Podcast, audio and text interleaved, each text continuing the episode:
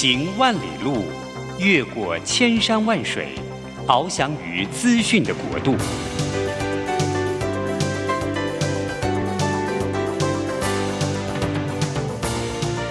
以全方位的视野，飞向更高更远的目标。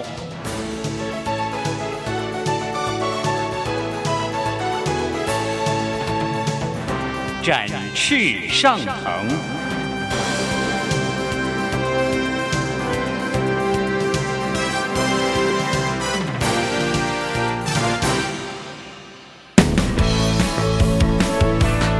这充满挑战的商业环境中，唯有洞察人性需求，才能掌握市场趋势和议题。品牌行销，消费生活，让王福凯和您一起侃侃而谈。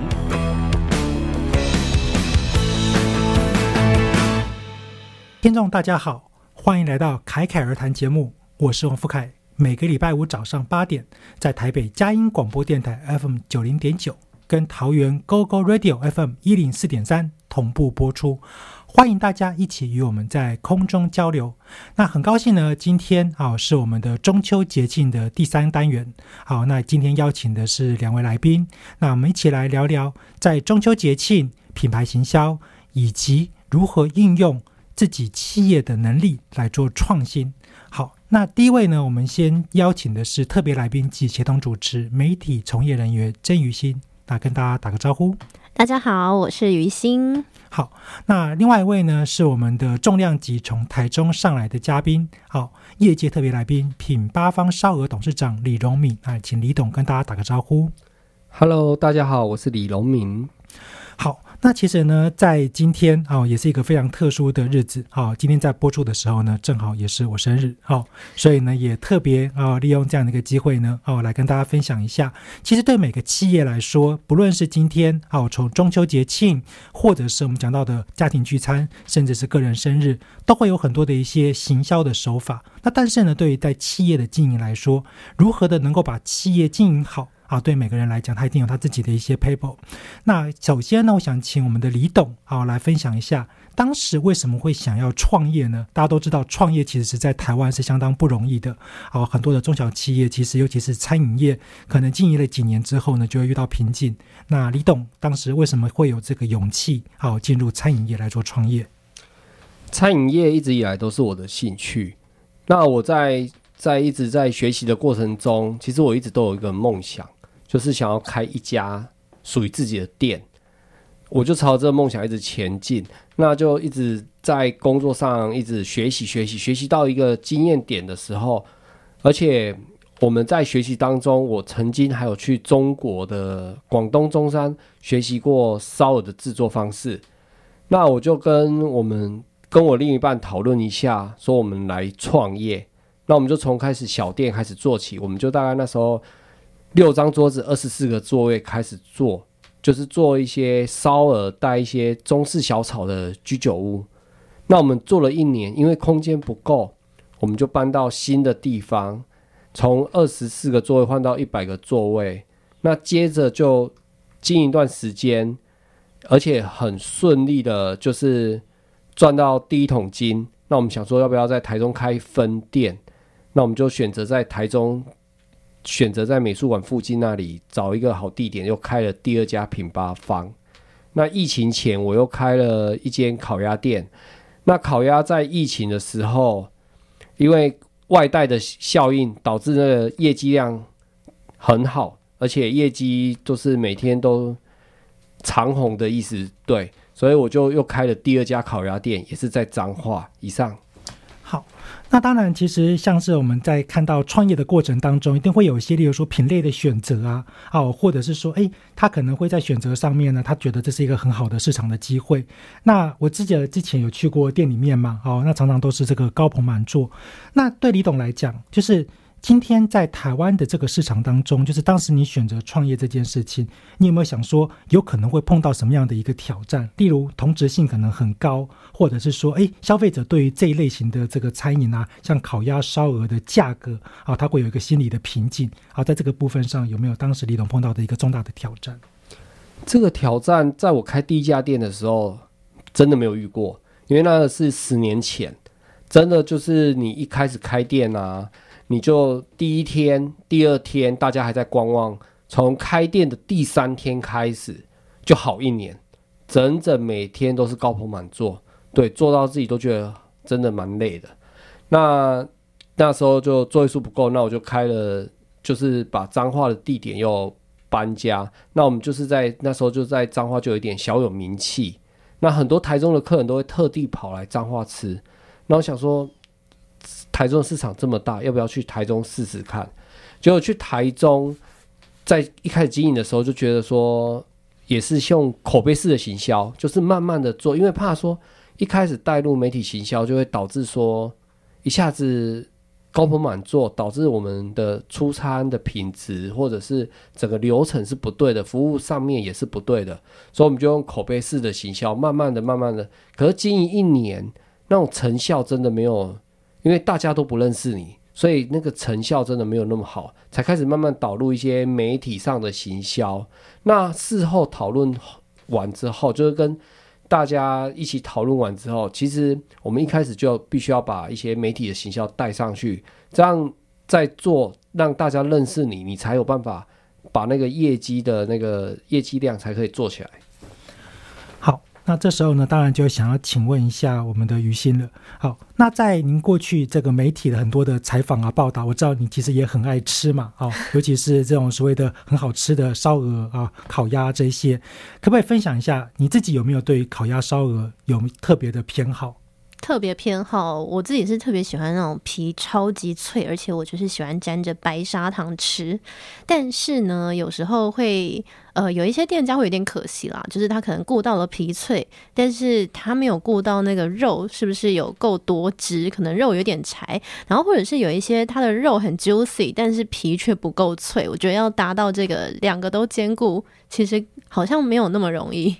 好，那刚刚其实李董有提到，就是说在他这个发展的事业过程当中，啊，比较碰到的挑战之一呢，就是这个数位行销嘛。那另外就是有可能会因为这个口碑突然之间爆量啊，人潮非常的多，但也有可能因为这个口碑哦，它并没有达到预期的效果。那可不可以请您分享一下，就是你自己之前曾经看过这种业者在操作口碑或者是数位上面，啊，他同样都会碰到的一些挑战或者是瓶颈？嗯，其实就是这些年来这个。节庆行销、口碑行销，就是这些大家已经越来越懂的这一些行销的模式，就是已经算是公开化了。但是其实大家在操作上面，有时候如果这个手法呃有一点，就是如果没有看的不够全面的话，可能反而会带来一些负面的效果。像是譬如说，很多会有一些会就是主打。发很多网红来夜配，但是他们可能提供给网红拍的餐点，跟实际上消费者去吃的那个感受是不一样，这其实是很容易翻车的。像最近就是有一些这样子店家的类型，那我们就不说是哪一家了。那另外就是在节庆的行销方面，就是很多也会喜欢在节庆打行销，可是有一些业者他们可能就觉得，哎，我遇到节庆了，我就要去。打折或者是什么，可是他可能没有推出一些比较特别或吸引人的方式，他就是可能只光有折扣，然后这个感觉也比较难让消费者去注意到。好，那刚刚其实李董有稍微提到，就是说在您的这个发展过程里面，好碰到的像数位行销或口碑行销，好，它可能会是一个挑战嘛。那但是在节庆的应用上，尤其是我们这个主题，因为也讲到了这个中秋节，好，那您自己有没有觉得说，哎，有哪些节庆其实是你的一个旺季，很适合发挥的？但是也可能有哪些节庆对你来说，它其实很像毒药，哈，就是可能会对你的业绩造成很大的冲击的。好，可以请你来分享一下。我们先说说，就是高朋满座的一些好日子。那就像母亲节、父亲节，还有年节，这个就大家需要聚在一起啊，一起聚餐这些。而且我们卖的商品就是鸡啊、鸭、鹅啊，大家就是人家说的“无鸭不成喜”呀，“无鹅不成喜”，就是都一定要来来一只鸭或者来半只鹅，这样才可以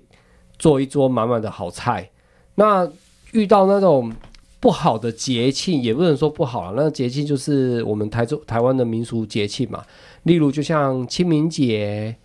中中元节，还有中秋其实中秋是就是看我们做的类型。如果我们今天做的是烧肉方面的，哇，中秋就真的那种。但是我们是做中餐厅，中中秋就会对我们业绩有点小小影响。尤其是这几年，因为大家都不能聚在一起烤肉，前年还是疫情刚结束，所以也没有聚的那么密集。那从今年开始，我们就感受到说，好早大家就一直开始在烤肉。对，那平日的那个业绩量就会比较平平平，就不会说有一个大起或大落。那假日也是，就是比较顺，也没有突然就是爆满的那种状态下。好，那所以呢，可见这个节庆呢，它其实并不见得都一定是帮助嘛，也有可能它是一个毒药。那一于心，你自己觉得现在的业者啊，尤其是我们看到像这种烤鸭、烧鹅类的业者，在中秋有没有人有什么比较创新的做法？还是你觉得其他的产业类别、餐饮业，你觉得有比较创意的做法？嗯，像其实，在这一些节庆行销，有一些譬如说像甜点啊，或者是披萨，它就很好发挥，因为它可以用造型面，可能呃，不管是什么节日，它都可以用做一些相关造型，像譬如说呃中秋节啊，做月亮啊、嫦娥啊、玉兔这一些都是可以很好去发挥的，因为它可以用造型。但是鹅它很难去把它捏成别的形状嘛，但是刚好其实中秋节嫦娥跟这个烤鹅。刚好又有这谐音，不知道可不可以推荐给这个李董？哎，那李董，你觉得这个创意有没有想过，或有没有运用过？这创意其实我们在真的我们在两年前真的有运用过，因为那个谐音很搭，真的很搭，而且又很谢谢再次的提醒，所以这次的中秋节我就会开始在思考要怎么去做这种平面的一些广告，让那个中秋节的效益。可是最近，其实我们从这几年来讲，节庆还有另外一个好处，因为现在你年假就很多。那当一个节庆它有一个年假，那只要年假多，我们餐饮业基本上都是它都是一个旺季。那这个旺季就是看你能够接收多少客人，就是这样。好，那在第一阶段当中呢，我们相当的一个精彩的分享。那再向大家听众好稍微的休息一下，听个音乐，等一下我们再回来。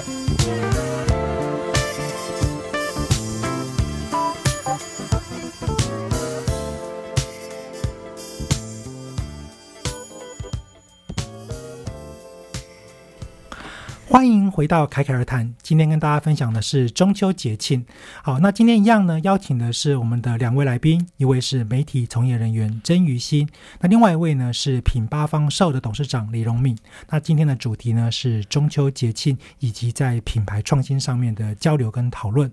那刚刚其实聊到呢，在中秋节啊、有这个嫦娥的话题。那我们的于心正好想跟大家分享一下，在中秋嫦娥的这件事情上面有一些不同的想法。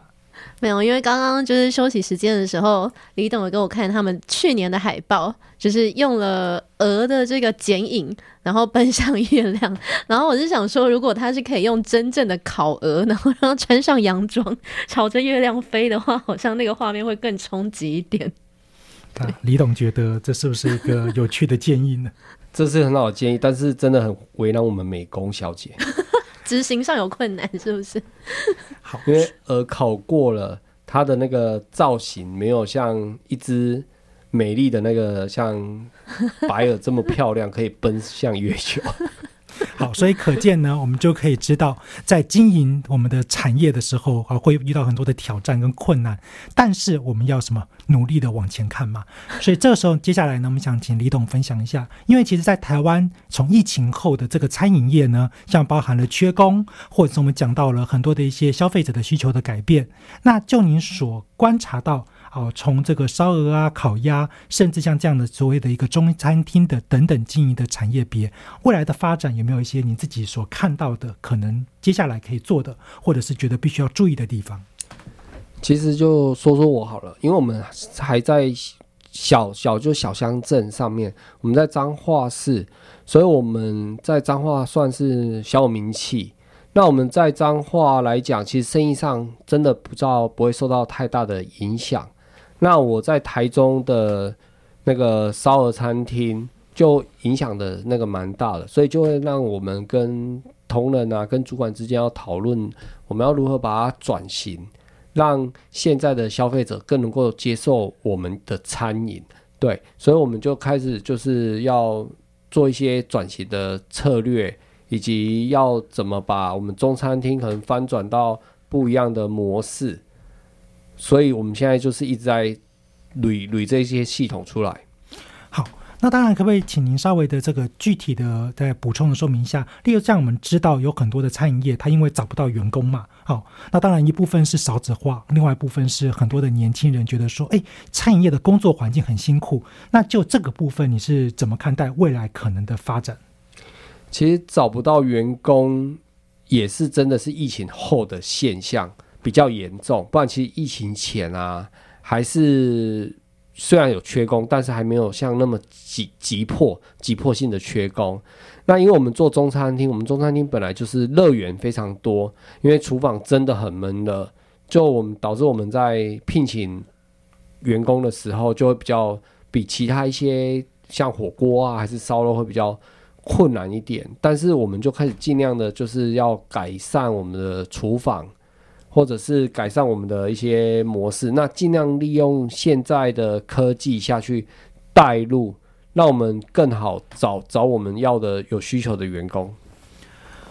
那当然，刚其实我们每次去中餐厅的时候，就会发现说，哇，里面的菜色因为要很丰富嘛，才能够去满足消费者的需求。可是也同样的，今天对于一个厨师的培训啊，或者是一些员工他的要求就会比较高。那这时候呢，当然也想请这个于心啊分享一下，就你自己看到的，像有很多的中餐厅，好、现在缺工的问题，你有没有一些什么样的想法或建议呢？啊，对于李董来说。我最我觉得最近就是可能这一两年比较常看到的是外场会有这个机器人送餐的服务，对，但是那一台呃，虽然它一现在好像有一些业者是租的，有一些是直接买断，但它那价格我记得蛮不便宜的，但是我自己也有听到一些餐饮业的朋友分享说，它其实。替代人力这样子算下来是划得来，只不过如果是要这种机器人送餐的服务的话，它的这个动线跟空间是要再重新规划的，所以我想我这个应该是可以当做一个参考。那李董有考量过在店里面装几个机器人吗？有，其实我们有同业，我们都会同业在讨论。其实他说，机器人哈一直以来都是辅助的效应，那你还是要有人下去服务，但是。机器人就是减少我们现场同仁的一些劳动力，让他可以更轻松的在我们的场场合场所上工作，那大家就不会觉得特别累，导致说动不动那种就有一种想要离职的心念出来。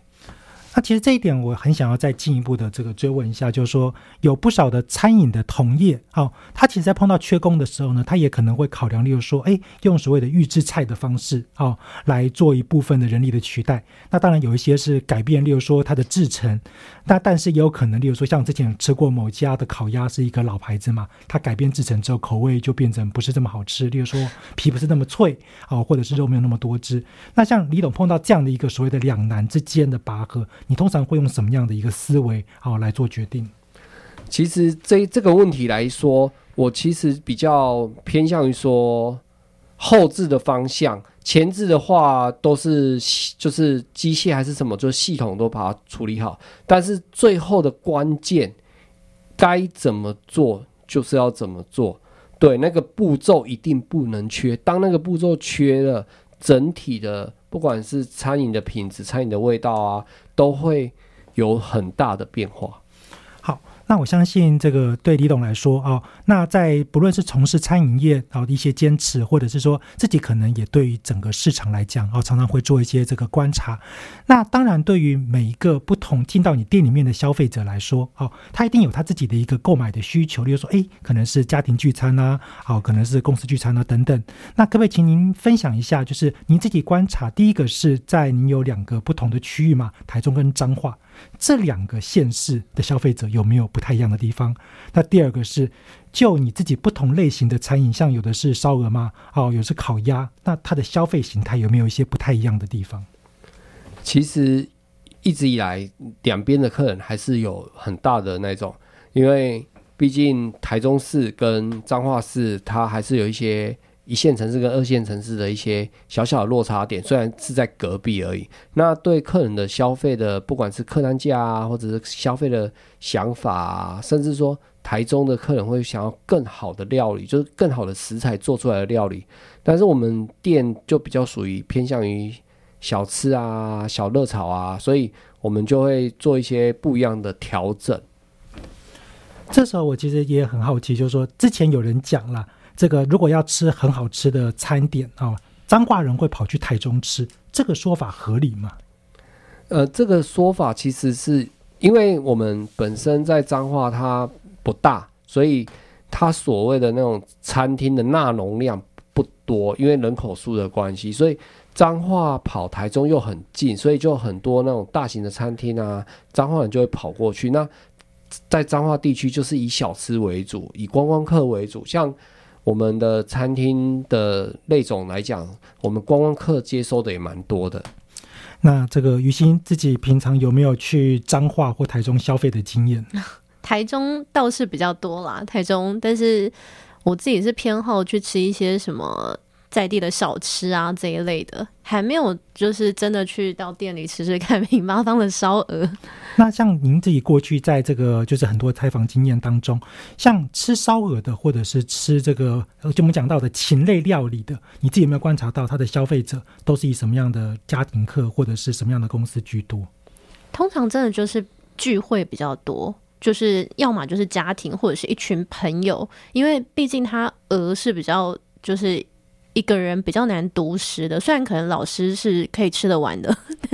但是就是一般人是很难独食掉一只鹅，而且它就是像刚刚李董也有说，它比较有庆祝的那种感觉，所以我通常看到都还是家庭课或者是庆祝。但是最近就是其实我在各个产业看到很多的外国观光客，它也是一个新的趋势。诶，那既然讲到观光客，那李董，您的这个不同的品牌里面，观光客的比例高不高呢？其实我们观光客的比例算蛮高的，尤其是品包方烧鹅，因为我还有一个另外一个品牌叫做达人客鸭，它是以烤鸭为主。那其实我当初台中那一间达人客鸭，它设定的区域位置，我也是以观光客为主，因为它是一间在中部外带式可以内用的烤鸭店。所以，我都其实我蛮喜欢观光客来消费的，因为观光客来消费，你就可以带动一些周边的那个业绩会会比较产生会比较好。那哪一国的观光客比较多呢？就像以前台北啦，哦，说日本客去鼎泰丰的很多，好，但是呢，这个感觉起来近期日本客好像少了一些。那我比较好奇，会特别，例如说，哎，从国外来到这个您店里面的哪一个国家或哪几个区域的这个观光客，你觉得是比较多的？其实哪一个国家我们真的没有统计啊。那其实我们现在以还是以台湾客人为主，像北部来中部。的时候来中部观光的时候，就会来我们那边消费啊。所以，我们我在打那个行销的一些策略，我就会往北部或者南部。像高雄的客人就很喜欢到我们品牌方来吃烧鹅啊，就搭一点小菜啊。因为其实这烧鹅目前来讲，其实在台湾真的还不算多，那很多都是用烧腊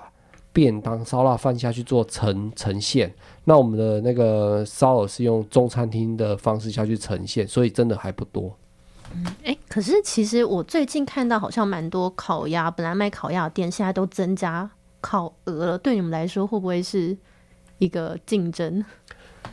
多少会，因为毕竟单价不一样。那很多卖烤鸭的餐厅，基其实餐厅卖烤鸭很多都是像烧腊餐厅。比较不会是那种就纯做烤鸭，因为你单做那种一一鸭几次那种店，他不会去做烧鹅。但是有两种，一种就是烧腊，第二种就是那个呃粤菜餐厅。对，因为烧鹅它是属于粤菜类的东西，所以粤菜餐厅它也会卖一些烧鹅。但是有时候你术有专攻，当你没有做到很到位的话，其实就像。雨欣姐、雨欣小姐在讲的，她就是那个鹅肉不够嫩，皮不够酥，就导致这种问题出现。就是它就是只是带一样菜而已。了解。那另外，其实呃，我也蛮好奇，因为老板本身自己创业以来都是这个以这个产业者的身份，但是您自己平常也会到外面去消费吗？不晓得您自己是一个什么样的消费者，会特别去注意这些节庆行销吗？还是会看一些 Google 评价再决定要不要到店里去吃吃看？其实我自己在做餐饮业，我就渐渐的对餐饮有一种同理心，就是我觉得走到哪里去吃饭的话。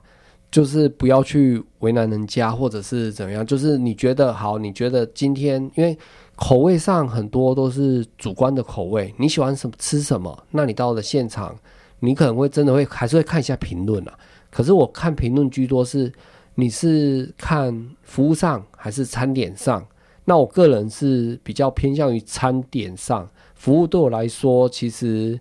就是看。看这家店的服务氛围啊，看这家店的服务，那有哪哪一些地方值得我们学习的？可是，在餐点上，我比较不会妥协，所以我在餐点，我对吃就会比较注重一点。但是我也不会就是给其他的一些店家有什么评论，因为我觉得口味都是主观的。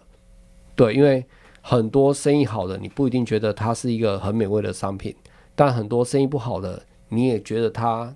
把。品质也做得不错。嗯，那你自己本身对于那个比较社群啊、节庆行销会吸引你吗？还是 就觉得那是噱头？哎，节庆行销会吸引我，因为本身我们也会学习人家如何去做节庆行销。那他在做节节庆行销的时候，有时候你就会去尝试看看他到底是怎么做。有时候你就会觉得说，他是真的有这样的优惠吗？还是说他优惠做完之后？他的东西就会觉得品质下降还是怎样，所以你都还是会去尝试看看。OK，好，那一样呢，很精彩的对谈。好，那一样的让大家先稍微休息一下，我们听个音乐，等一下再回来。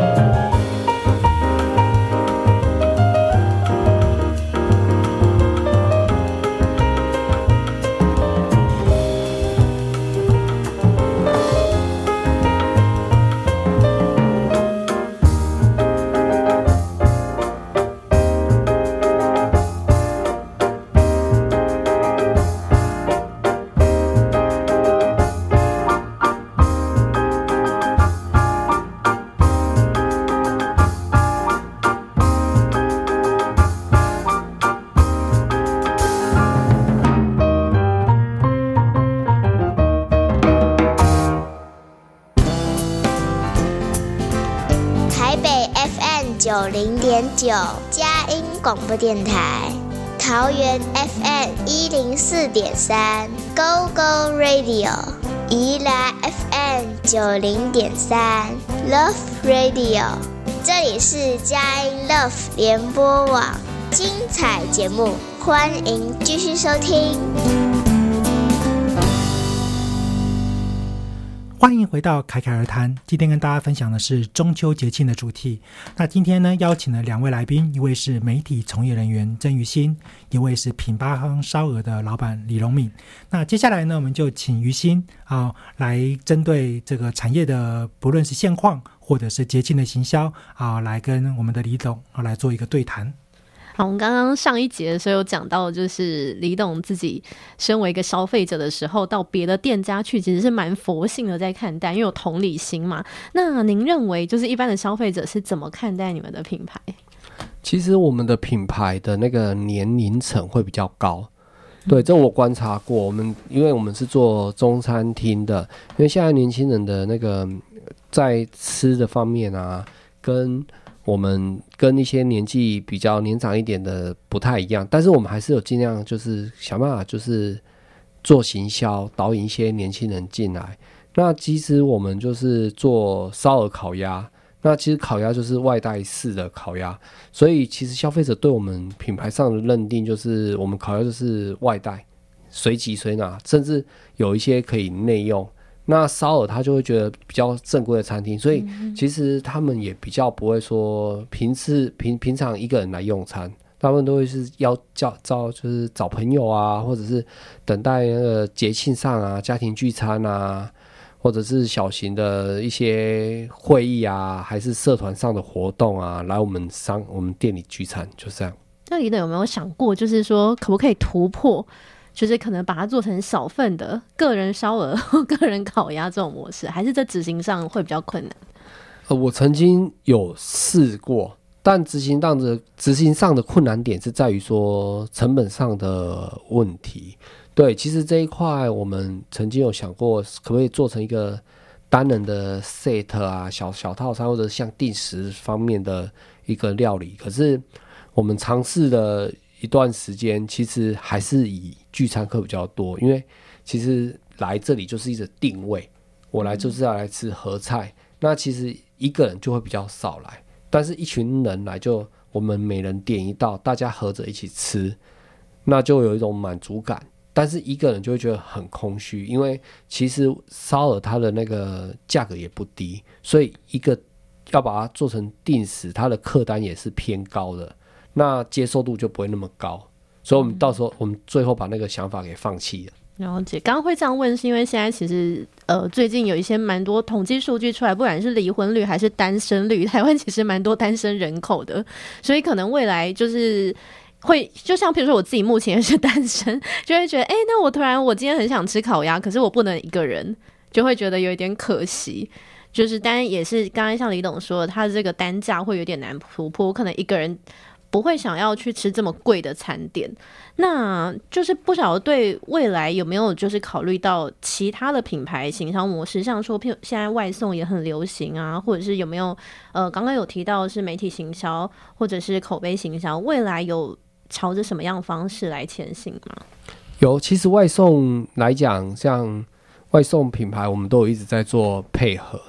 那外送还有内用。就是在我们烤鸭啊，我们烤鸭其实我们烤鸭一个人也可以食用啦，因为我们烤鸭我们有卖半只跟一只，那其实鸭没有像鹅这么大只，那可是鹅四分之一它的单价也真的蛮高的，可是鸭不会，所以我们现在的店型就是在台中的店型就是单纯就是卖烤鸭，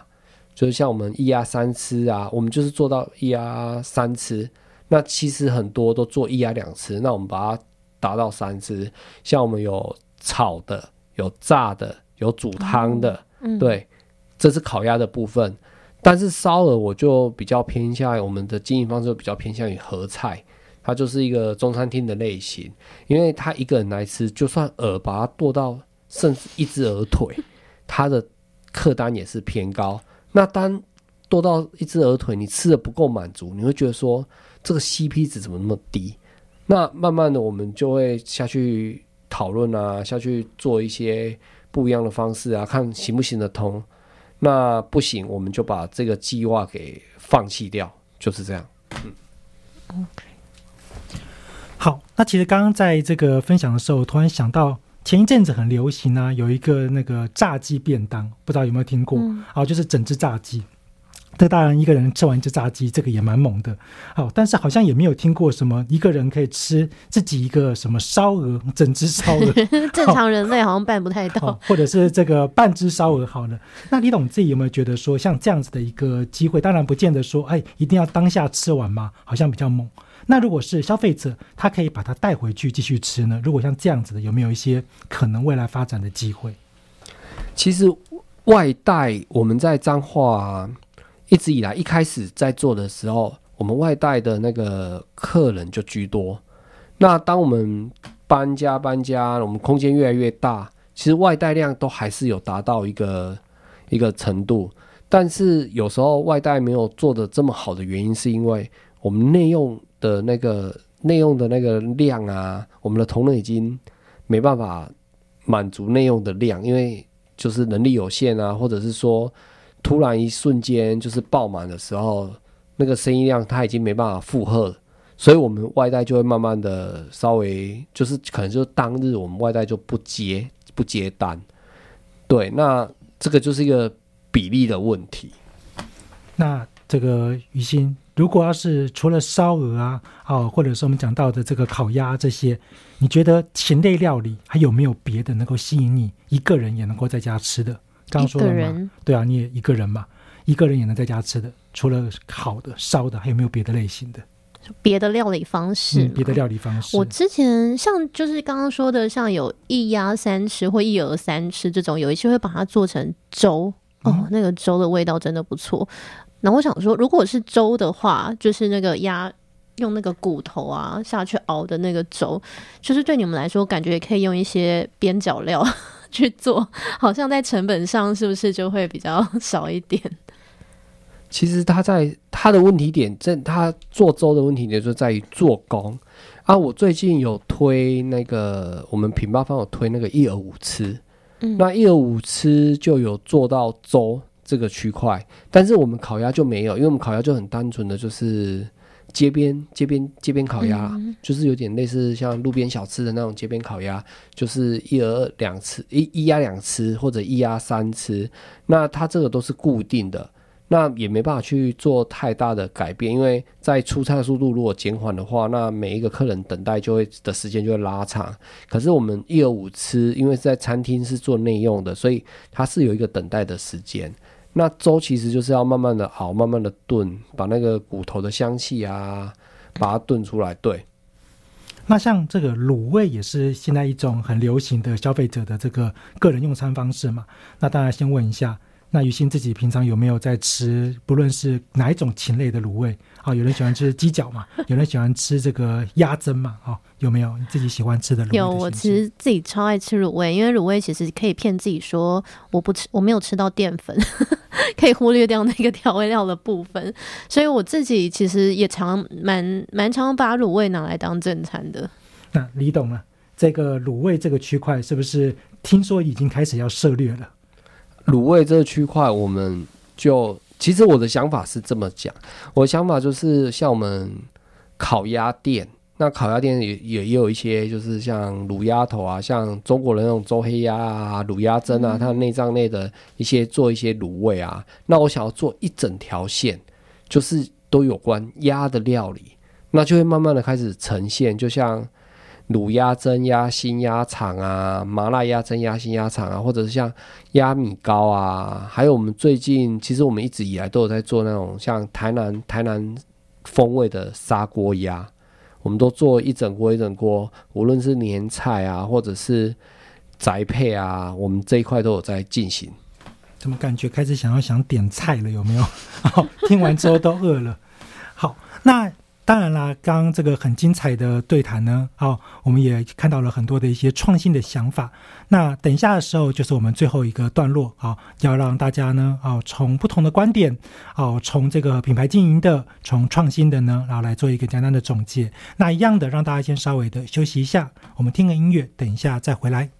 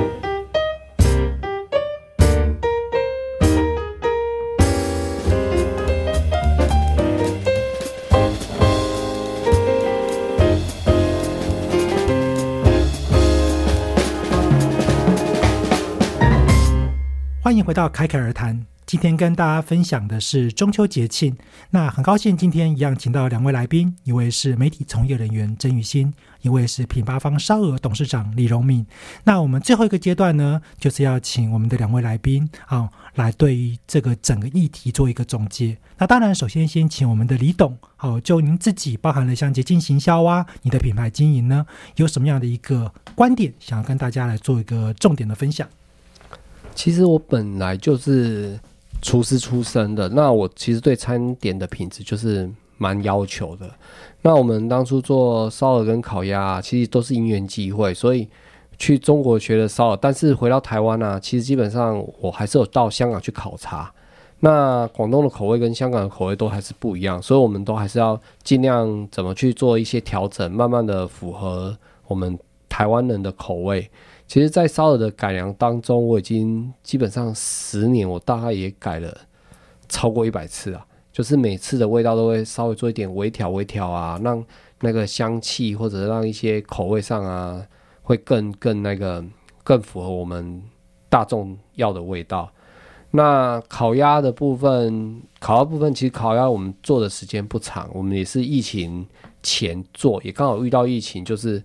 大家。都因为疫情的关系，就是一直外带，所以那时候烤鸭的很夯，大家都一窝蜂的都在开烤鸭店，可是我们的烤鸭真的还算蛮大间的啦，在中部算蛮大间，所以我们的那能见度就很高。这个也是一个不一样的行销的做法，就是我那时候想说，把找一间大一点的店面，就让那个显眼度高，让看得到的人更多。而且我们的烤鸭就是那时候也是在台中也是没有几家就是做一鸭三吃的，我们烤鸭有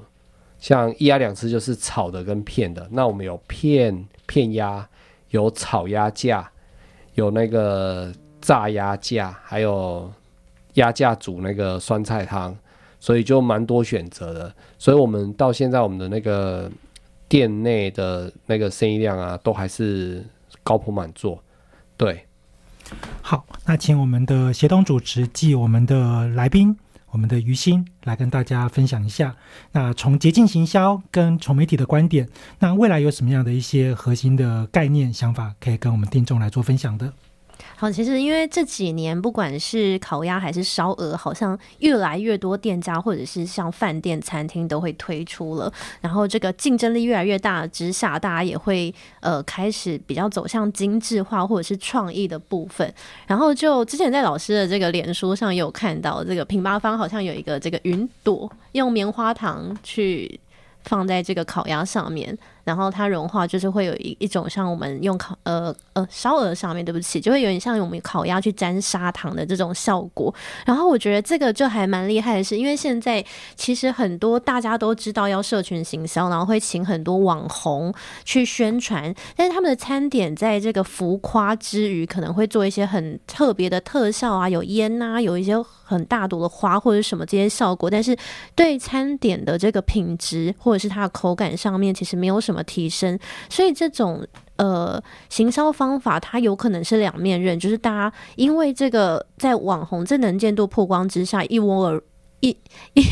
一一涌而上的去尝试，但是真正实际去吃的时候，就发现哎，就是只是好看而已，或者是拍个照，那食物可能没那么好吃。但是刚刚就是有提到这个。这个棉花糖的这个部分，它是刚好既在视觉上有一个效果，然后又可以融合它的口感，所以我觉得这是蛮重要的。就是大家在推广这个社群群销的时候，要去注意到会不会是你除了一味的曝光之外，会不会反而是没有去重视到它的品质。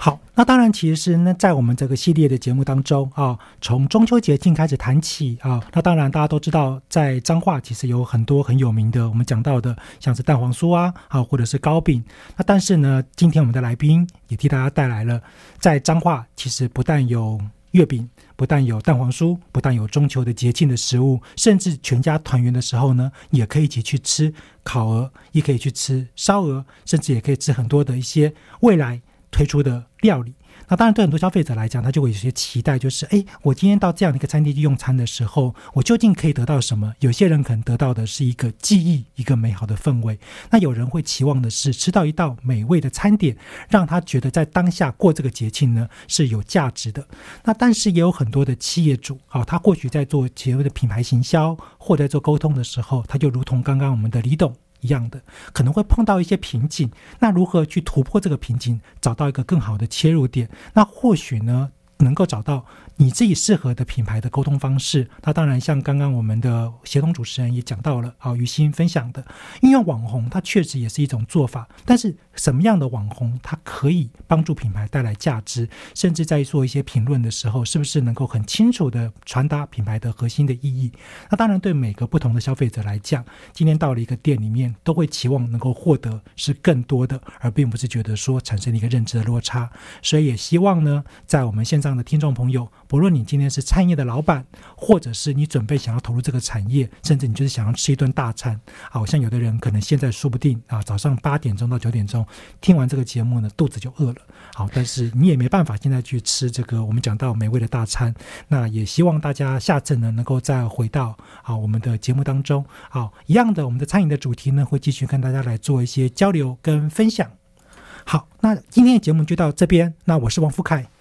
我是李荣明，我是曾玉欣。感谢大家的收听，我们下集再会。